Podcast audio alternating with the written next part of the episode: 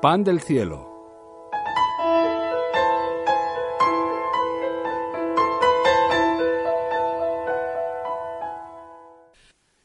Cuando yo me autoinspecciono, utilizo mis conceptos para ver cómo estoy. Utilizo la forma en que yo miro las cosas para ver cómo estoy y siempre me justifico. Pero cuando yo utilizo la introinspección, es el Espíritu Santo el que me inspecciona. Es el Espíritu Santo el que me permite ver cómo estoy. Y es el Espíritu Santo el que me dice si estoy adecuadamente haciendo la forma que Él quiere que haga o no. Entonces hoy vamos a orar. Primero vamos a orar porque tenemos Padre en el cielo. ¿Cuántos dicen yo tengo Padre en los cielos? Aleluya.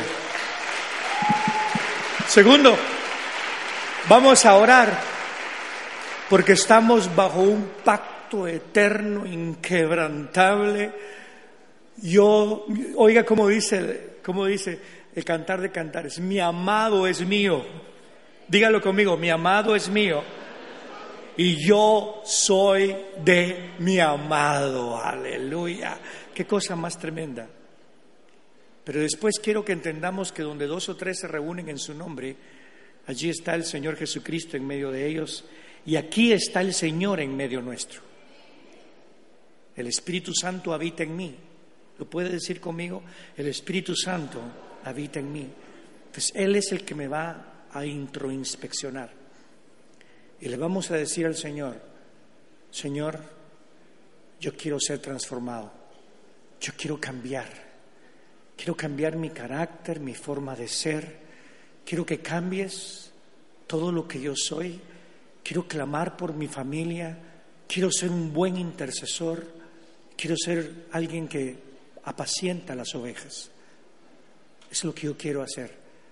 ¿Puede usted levantar su voz ahora y solamente usted levante su voz y oremos juntos? Levante su voz con fuerza, digámosle, Padre, cámbiame. Padre, transfórmame. Padre, cámbiame, transfórmame. Señor, me arrepiento de todos mis pecados, Señor. Soy tu hijo, Padre, soy tu hijo.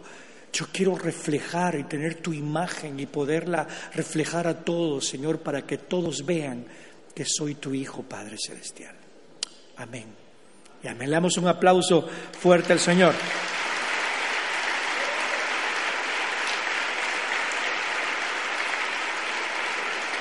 Dígale a su vecino, somos hijos del único Dios verdadero.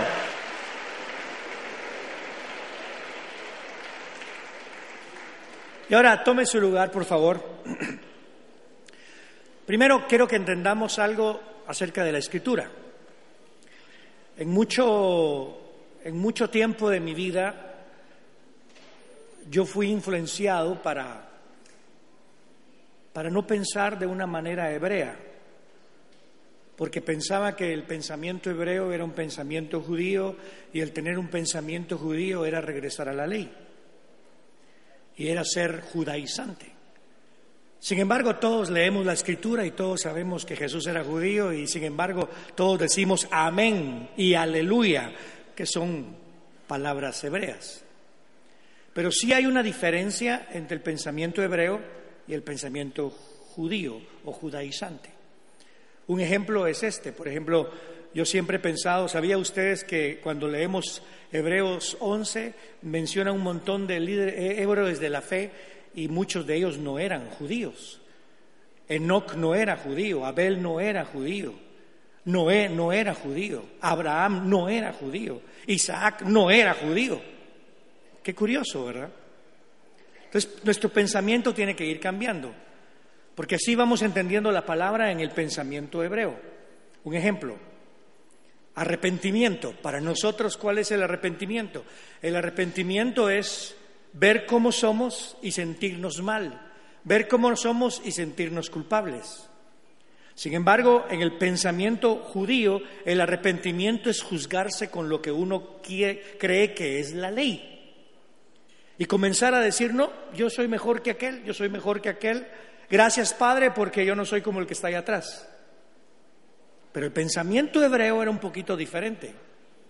El pensamiento hebreo, la palabra arrepentirse significa tres cosas. Uno es responder al llamado. Y si Él me está llamando, tengo que entender que mi cambio no procede única y exclusivamente de mi deseo de cambio, sino que procede del, hecho de que el que me está llamando tiene propósito para mí. ¿A cuánto nos ha llamado el Señor aquí? Dios tiene un propósito para usted. El que comenzó la buena obra en mí no se va a detener, sino hasta perfeccionarla. Aleluya. Es una gran realidad.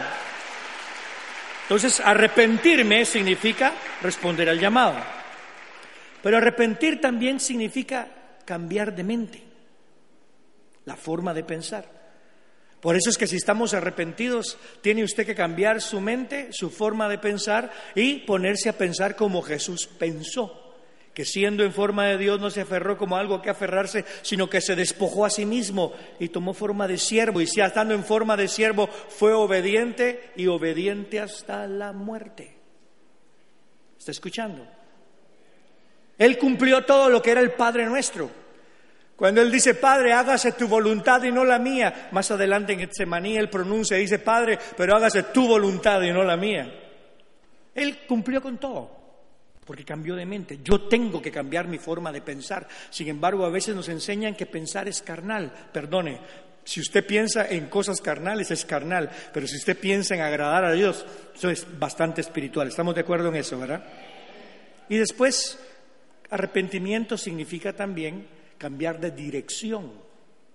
Yo iba en este camino, pero el que me llamó me detuvo, me volteé, cambié de pensar, me di cuenta cómo era mi vida y ahora regreso a los caminos del Señor. ¿Estamos de acuerdo en eso, verdad? Entonces, hoy vamos a hablar de la palabra reconciliación. A mí me encanta lo que hace Remar y por cierto agradezco al Señor que tuve la oportunidad de estar aquí me, encanta ver a la gente en comunidad. Me encantó ver que hay personas que toman video, pero antes de eso están aquí en el grupo de danza y después hacen otra cosa. O sea que hay departamentos, pero no están limitados por los departamentos. Ese me gusta, me, me agrada. Me encanta que estemos tomando cuidado del pobre y hay que estarlo haciendo siempre. Pero me llama la atención el nombre de remar, porque significa restauración de marginados.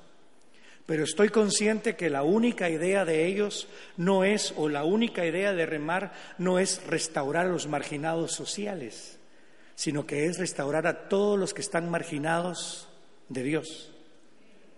Nuestra intención no es que la gente engorde, nuestra intención es que la gente se arrepienta y conozca a aquel que está sentado a la diestra del Padre, cuyo nombre es Yeshua Hamashiach o Jesús el Mesías. Le damos un aplauso fuerte al Señor. De eso se trata.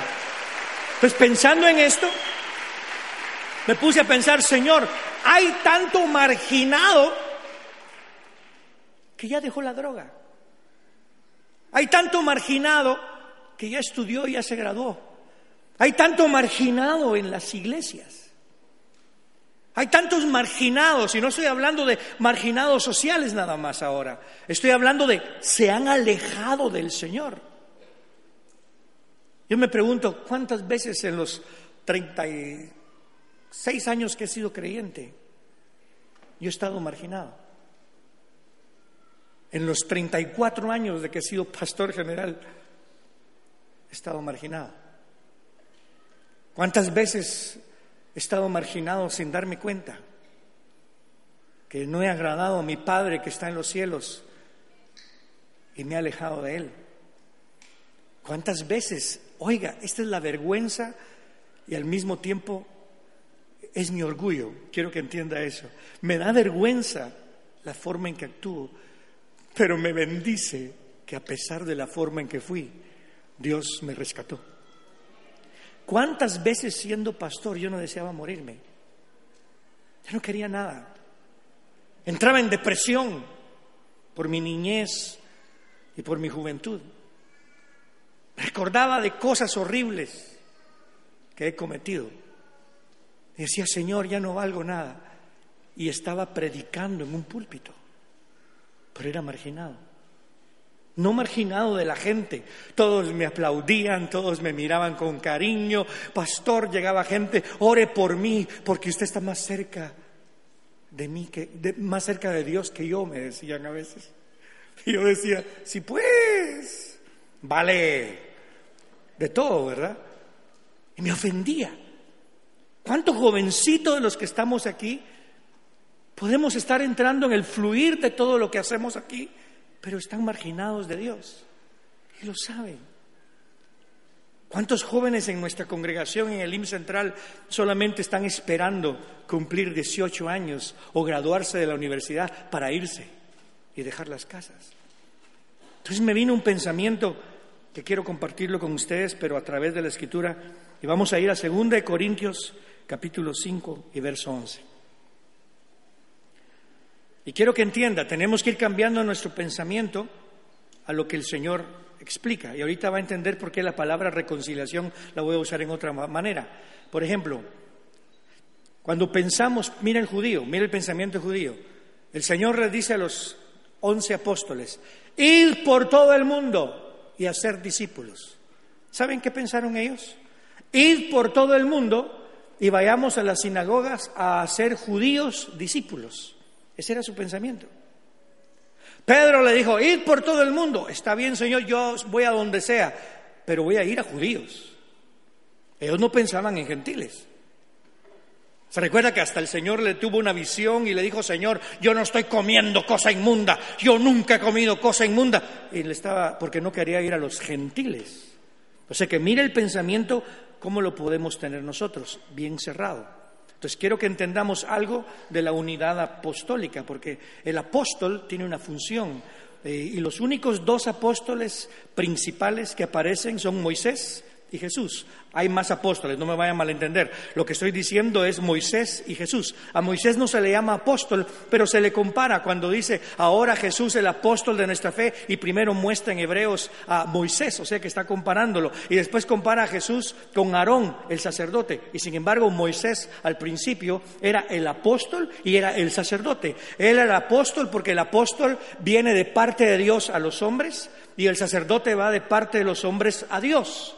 Entonces él traía el mensaje de parte de Dios, traía el, pacto de parte de Dios a los hombres y después él venía e intercedía delante de Dios por los hombres. Jesús es lo mismo, lo que Él hace, nada más que superior, porque tiene un sacrificio superior y un pacto superior. Él nos trajo el pacto nuevo, el nuevo pacto, mejor que el antiguo, el nuevo pacto, y ahora Él está a la presencia del Padre como sumo sacerdote, intercediendo por nuestras vidas. ¿Sí me entiende?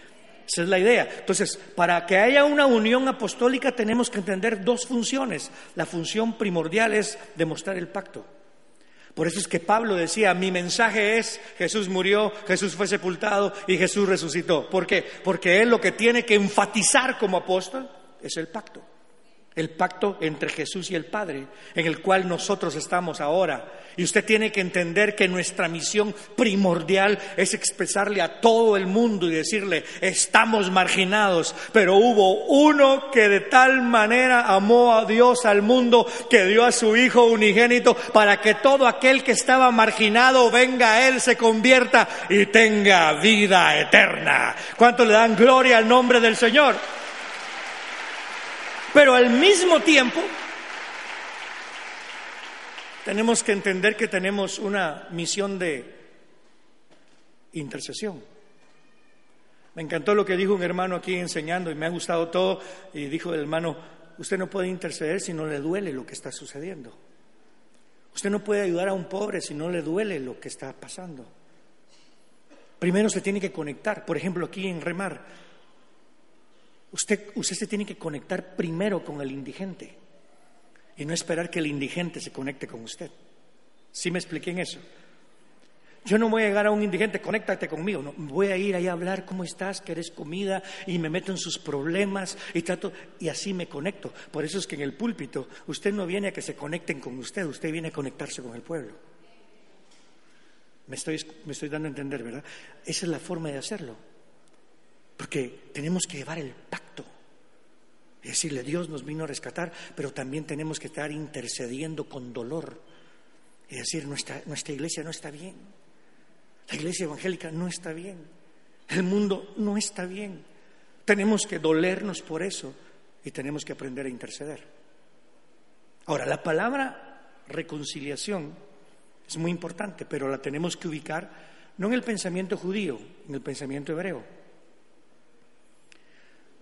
Solo piense en Jesús. Cuando nosotros vamos al libro de Hebreos, por ejemplo, yo no, nadie mira una de las, no le llamamos fiestas en sí, sino que yo le llamo los días dispuestos por Dios, the appointed days, los días que Dios dispuso, que son varias fiestas, son siete, que ya se cumplieron según nosotros varios, pero hay otra que se ha cumplido porque ya todo en Jesús es sí y en nosotros amén. Pero hay una fiesta muy importante que se llama Yom Kippur, que es el día de la expiación. Y el Yom Kippur aparece en la escritura como ya cumplido. ¿En dónde, pastor? Bueno, en el libro de Hebreos. Porque dice que una vez al año un sacerdote entraba no, con, no sin sangre delante de Dios.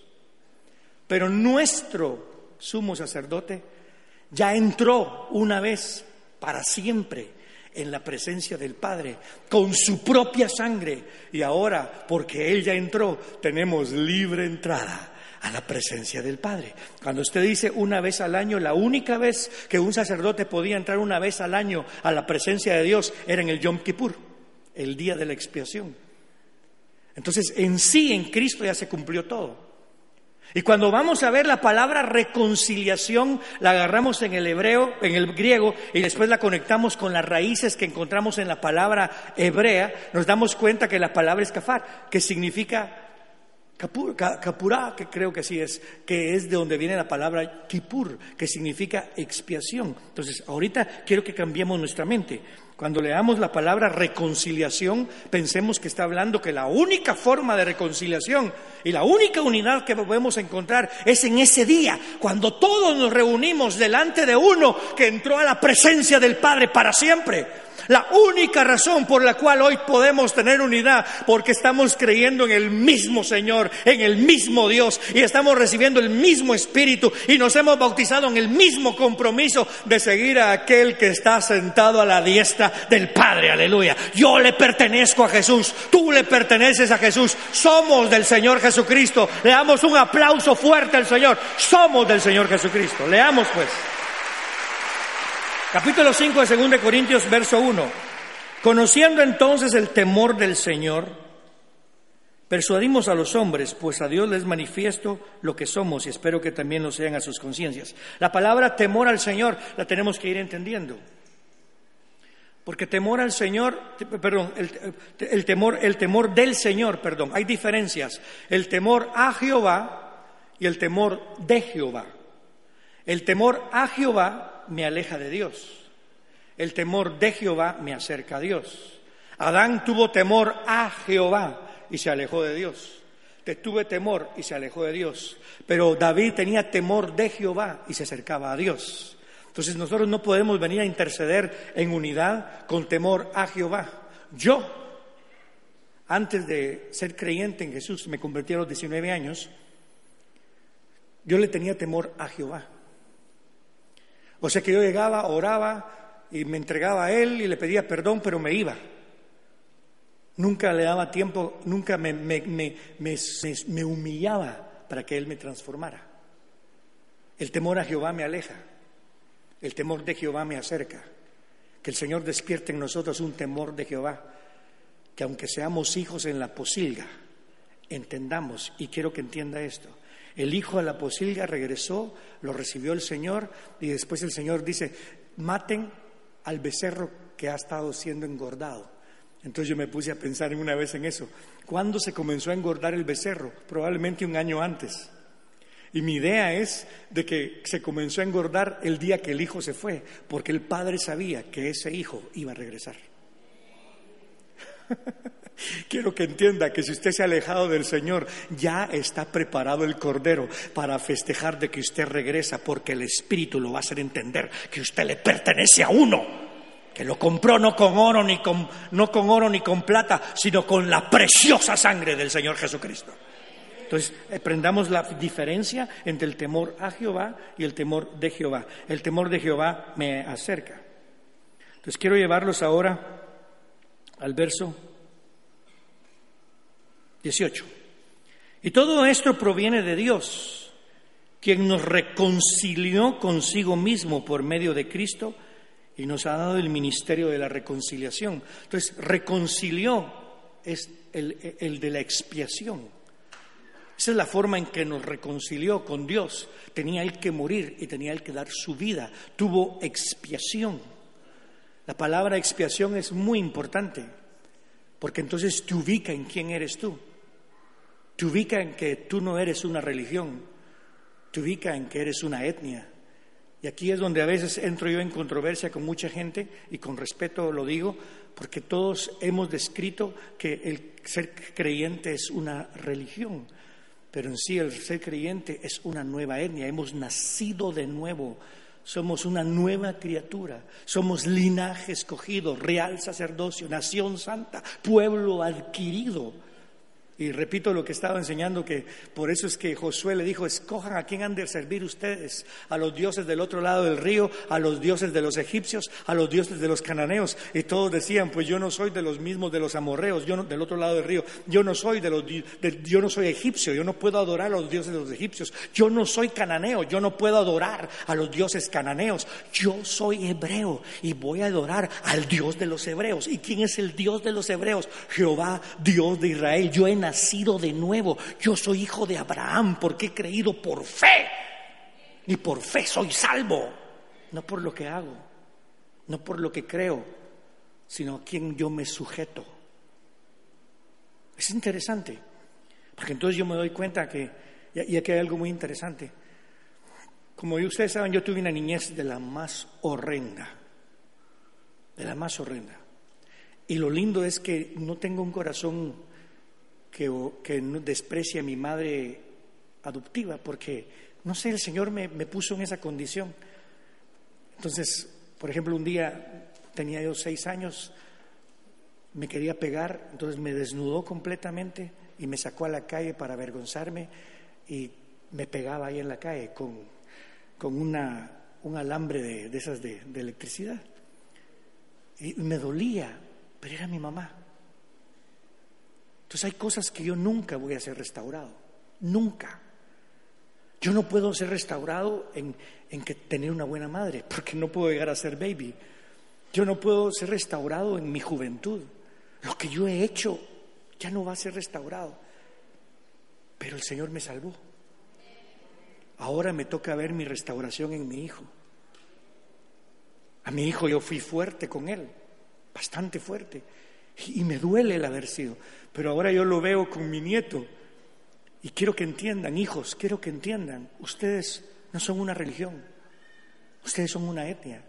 Y hay cosas que sus padres, con la droga, con lo que hicieron, con la forma en que se comportaron, no van a ser nunca restaurados. Pero ahora los miran a ustedes creciendo, amando al Señor, buscando quién es la que se va a casar conmigo. Algunos ya tienen nietos. Cuando yo miro, escucho la vida del hermano Miguel, cómo fue antes de convertirse. Y ahora mira, sus hijos estaban aquí, sus nietos están sirviendo al Señor. Todo el mundo, yo no puedo ser restaurado, pero vamos a ver nuestra restauración en nuestra simiente, aleluya. Porque la bendición es hasta las mil generaciones. Hijos, yo quiero que ustedes entiendan que ustedes valen más de lo que nosotros podemos expresarle. No se porten bien solamente para honrarnos, sino porque es la misión suya de que ahora nosotros vamos a decir gracias Padre, porque para siempre es tu misericordia. Lo que yo nunca pude hacer, ahora lo estás haciendo tú, Señor. Aleluya, démosle gloria al nombre del Señor. De eso se trata. Reconciliación es expiación. Si confesamos nuestros pecados, Él es fiel y justo. Lo que quiere decir es, aunque usted haya pecado y sea infiel, Él continúa siendo fiel y continúa siendo justo, no solamente para perdonarnos nuestros pecados, sino para limpiarnos de toda iniquidad. Aleluya. Que Dios el que tenemos, hermano. Pero mejor digámoslo así, Qué padre el que tenemos. ¿Cuánto le da un aplauso fuerte a ese Señor? Aleluya. Fíjese lo que pasó en el día de la expiación, por ejemplo. Yo, yo, no sabía muchas cosas. Por ejemplo, como mi mentalidad no estaba en ver lo que el Señor hacía. Por ejemplo, cuando Jesús entra a la sinagoga y dice, el Espíritu de Dios está sobre mí. ¡Wow! ¿Sabía usted que ese era un texto que se leía en el día de la expiación? En el Yom Kippur se leía en la mañana. Isaías creo que era del 57 al 61, en donde él habla cuál es el verdadero ayuno. El dar vista a los ciegos, el soltar a las ataduras, el, el sacar al pobre, ese es el verdadero ayuno. Y después seguían leyendo eso, que por no haber hecho eso estaban en la condición en que estaban, pero ahora venía Jesús y decía, el Espíritu de Jehová está sobre mí. Según entiendo, y esto fue lo que leí en una ocasión, que ahora ya no leen el, el, cuando, el eh, 61 cuando dice el Espíritu de Jehová estaba sobre mí, porque apunta demasiado a Jesús. Pero el segundo en la, en la tarde, porque se lee uno en la mañana y un texto en la tarde, el texto de la tarde es Jonás. Está diciendo los, fines, el fin de los días va a ser como los días de Jonás. O sea que va a haber un arrepentimiento total en todo Israel. Pero lo que le quiero decir es, uno no mira el Yom Kippur en todo, en donde aparece. ¿Sabía usted que, según entiendo, el Yom Kippur es cuando Moisés desciende ya con la segunda ley y se las da, después de que rompieron la primera, se las da a Israel en el Yom Kippur? después de que Él intercedió, como nuestro Señor Jesucristo intercedió, no los mates, Señor. Y por primera vez se oye la palabra, bórrame del libro, porque dice, si tú no los perdonas, Señor, bórrame a mí del libro, yo pongo mi vida por ellos. Jesús fue contado como pecado, maldito el que muere en un madero, para que hoy yo pueda recibir su ley y pueda ser transformado. Según entiendo también en el día de Yom Kippur, esto no estoy seguro, pero en el día de Yom Kippur parece ser que fue cuando Salomón dedicó el templo. Increíble. Es más vivo de lo que creemos. Entonces sigamos leyendo. Verso 18, otra vez. Y todo esto proviene de Dios, todo proviene de Dios, quien nos reconcilió consigo mismo por medio de Cristo y nos ha dado el ministerio de la reconciliación que Dios estaba en Cristo reconciliando al mundo consigo mismo, no tomándoles en cuenta sus transgresiones. Wow, no tomándoles en cuenta sus transgresiones y encomendándonos a nosotros la palabra de la reconciliación. No estamos hablando de hacer las paces. Dios no vino a hacer las paces. Dios vino a expiar por nosotros. Así que nosotros somos embajadores de Cristo y como Dios los exhorta por medio nuestro, le rogamos en nombre de Cristo, reconciliados con Dios. Al que no conoció pecado, por nosotros Dios lo hizo pecado para que nosotros fuéramos hechos justicia de Dios en él. Aquí es donde viene la unidad nuestra. Juntémonos a clamar. Hace poco leí un artículo donde alguien estaba diciendo que en San Francisco hicieron una, un día de oración por San Francisco, porque todas las cosas que suceden ahí. Y dice que durante ocho horas todo el mundo se pasó reprendiendo al diablo, reprendiendo potestades, y ni en un solo momento se humillaron ante Jehová para pedir perdón. Curioso, peligroso. Recuerdo en una ocasión, hay un hombre que, que era muy famoso, que era creo que de las Bahamas. Y él tuvo una enseñanza y dijo, si Jehová quiere hacer algo aquí en la tierra, Jehová tiene que pedirnos permiso a nosotros primero. Porque nosotros tenemos gobierno y Dios nos dio la autoridad. Después, un tiempo después, él iba en su avión privado y el avión cayó y murió él, creo que su hija no, o su esposa, no recuerdo. Y comencé a ver todos los comentarios que habían de cristianos. y algunos burlándose. Y decían, a ver si le pidió permiso a Dios para que lo matara. Y se reían. Dije, ese no es el ministerio de la reconciliación. Eso no es lo que, lo que Dios nos ha llamado.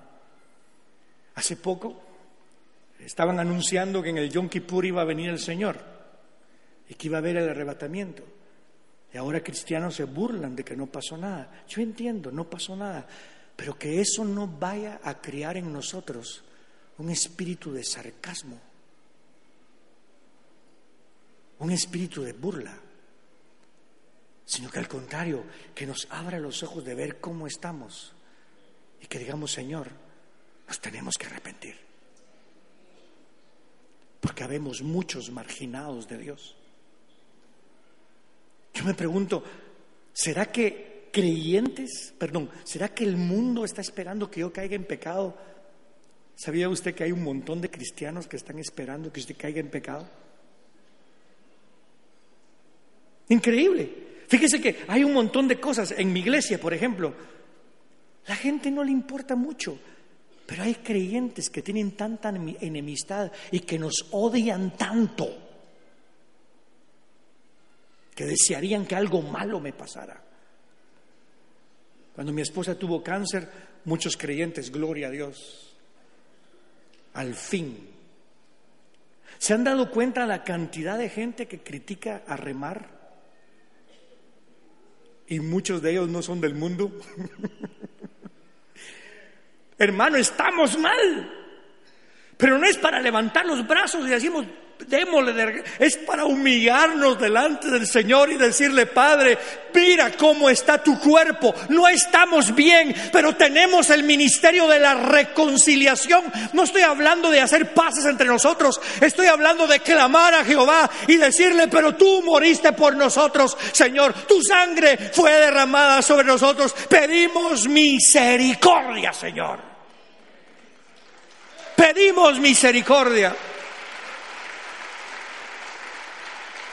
Solo eh, en lo que va de los últimos tres, cuatro años me he enterado de seis pastores, pastores que yo conozco personalmente, cuyos hijos están en homosexualidad.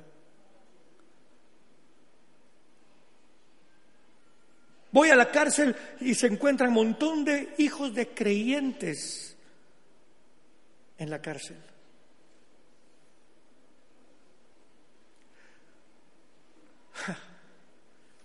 Tenemos un ministerio que rescata ser sexo servidoras. Y estamos rescatando a una en particular. Y resulta que desde los dos años era creyente. ¿Cuántos se han regresado al mundo? Ah, es su decisión, ok, es su decisión, pero es tu responsabilidad de orar y de clamar. Si nos concentráramos en el sentido de que hay muchos marginados de Dios, nos daríamos cuenta que nuestra unidad está en la humillación. Escuché a alguien una enseñanza, la oración mueve las manos de Dios. Hermano, la oración no mueve nada, lo que mueve es que usted se humille. Israel oraba, Israel ayunaba, Israel hacía de todo y Jehová decía, yo no los oigo porque no se humillan ante mí. Entonces me di cuenta de algo. Tengo que orar más. Pero tengo que orar para ubicarme. Tengo que orar para ver quién soy. Tengo que orar para ver a qué me llamó el Señor. ¿Y qué ministerio me dio? Ah, yo soy apóstol, profeta, o maestro, o evangelista, o pastor. Perdón, usted tiene el ministerio de la reconciliación. Y no estoy hablando de hacer amistades. Estoy hablando de ver a su enemigo, tirarse a los pies del Señor y decirle, perdónanos. Le voy a contar algo que le va a hacer reír y perdone que se lo cuente ahorita. Pero teníamos una hermana que estábamos ministrando. y le dijimos, hermana, perdone a sus hijos. Señor, perdona a mis hijos, perdona a mis hijos, perdona a mis hijos. Qué lindo. Perdone a su padre. Señor, perdona a mi padre por todo lo que me hizo. Perdona a tu mamá. Señor, perdona a mi mamá. Y mi mamá, padre, la perdono. Y yo le dije, perdona a tu ex marido. A ese desgraciado no me dijo. Yo me quedé viendo. Ay, ay, perdón, pastor, perdón, se me salió, se me salió.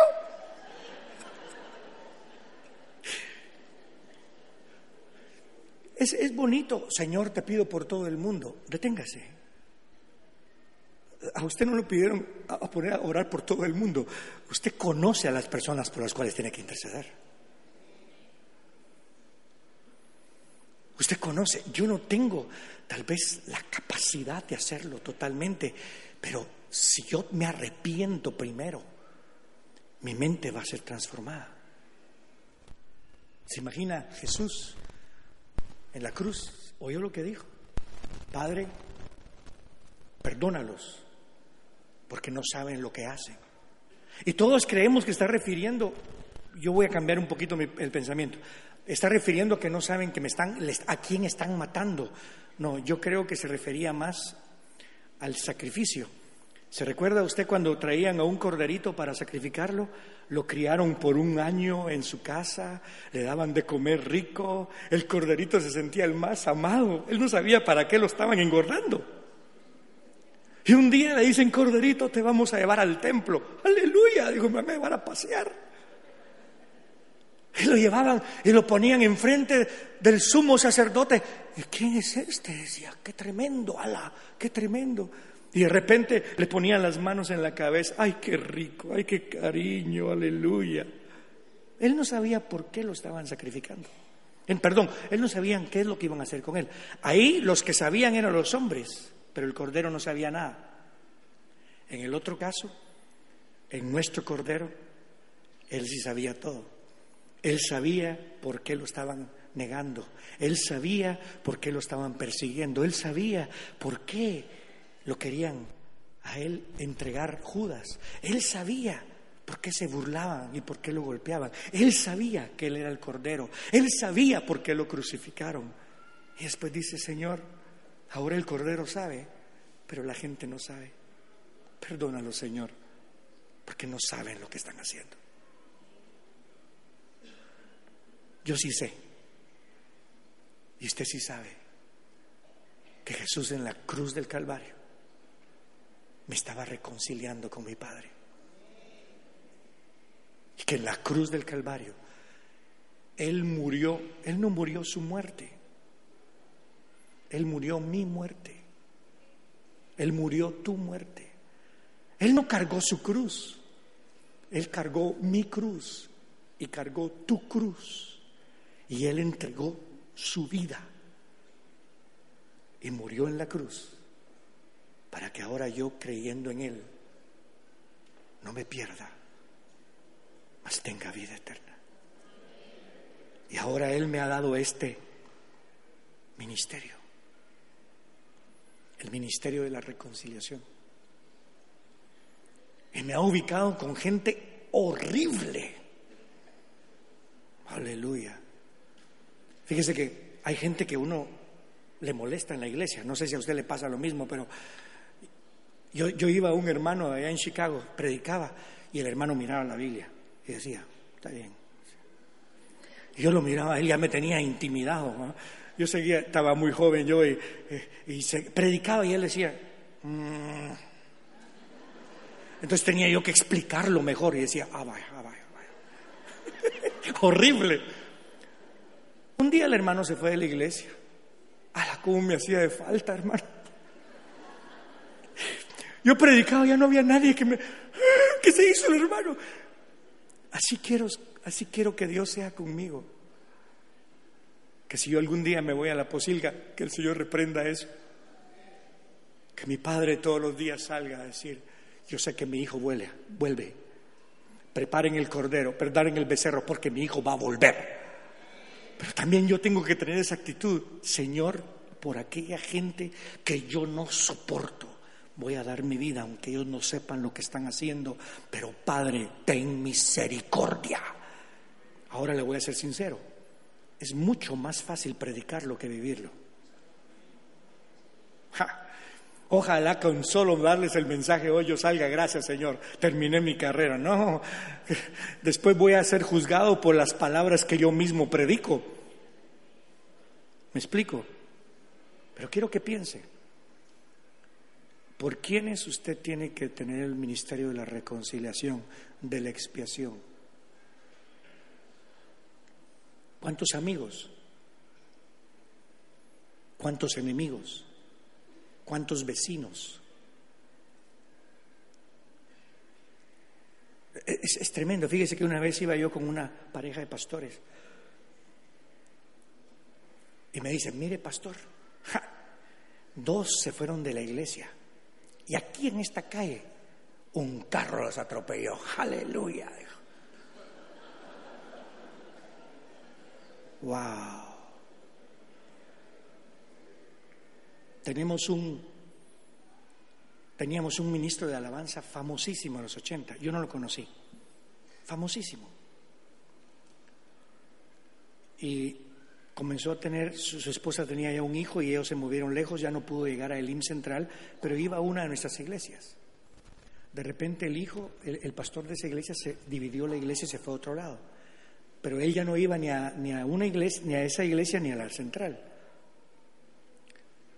y de repente tuvo, tuvo a su hijito y su hijo nació con síndrome Down. No, perdón, autista.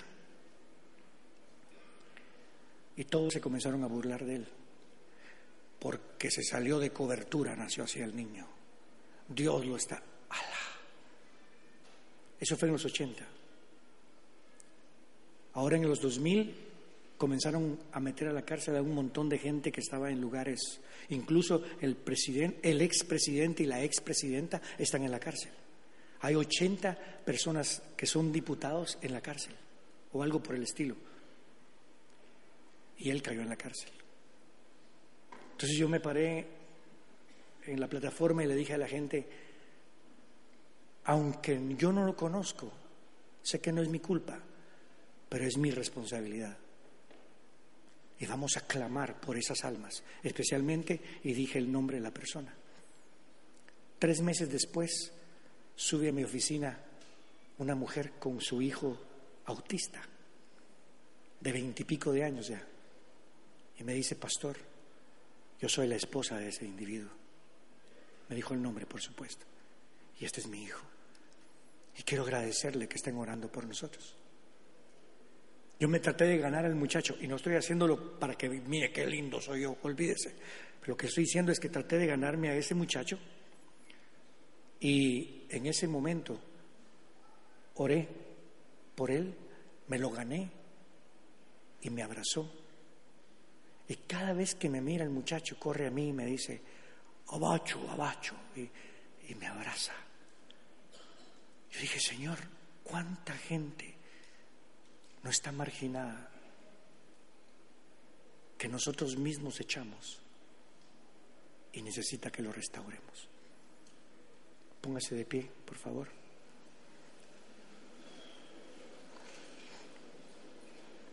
Y vamos a orar. Lo primero que usted hace es que se ubica. Usted tiene el ministerio de la reconciliación. Ubíquese.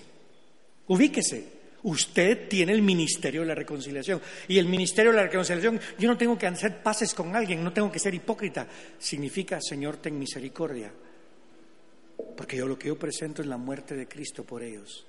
Y por eso es que después dice, reconciliaos pues con Dios, no conmigo. Si alguien se reconcilia conmigo no obtiene nada. Reconciliaos pues con Dios. Levante su voz y comencemos a clamar por aquellos, primero en nuestra propia casa. ¿Cuántos marginados hay en nuestra propia casa, en nuestro propio matrimonio? Levante su voz, digámosle, Padre, ten misericordia, ten misericordia, Señor, ten misericordia. Ten misericordia, Señor, te lo ruego. Ten misericordia, Señor, ten misericordia. Vamos, pueblo, necesito escuchar su voz, no yo, la gente también. Que, que miren que tenemos pasión por esto. Porque mucha gente no sabe lo que ha hecho, que fue dar a Cristo. Él murió mi muerte, que era imposible lo imposible lo hizo Él. Era imposible que el verbo hecho carne muriera mi muerte porque Él no pecó. Pero Él murió mi muerte para que yo ahora pueda vivir lo imposible. Él murió mi muerte para que yo pueda vivir su vida. Y usted dice, pero es imposible que yo pueda vivir su vida. Sí, pero para lo que el hombre es imposible, para Dios todas las cosas son posibles por favor, levantemos nuestro clamor. Levante sus manos y levantemos nuestro clamor, Padre. Ten misericordia, grítelo, ten misericordia, ten misericordia, ten misericordia, clame, ten misericordia, Señor, ten misericordia. Padre, ten misericordia.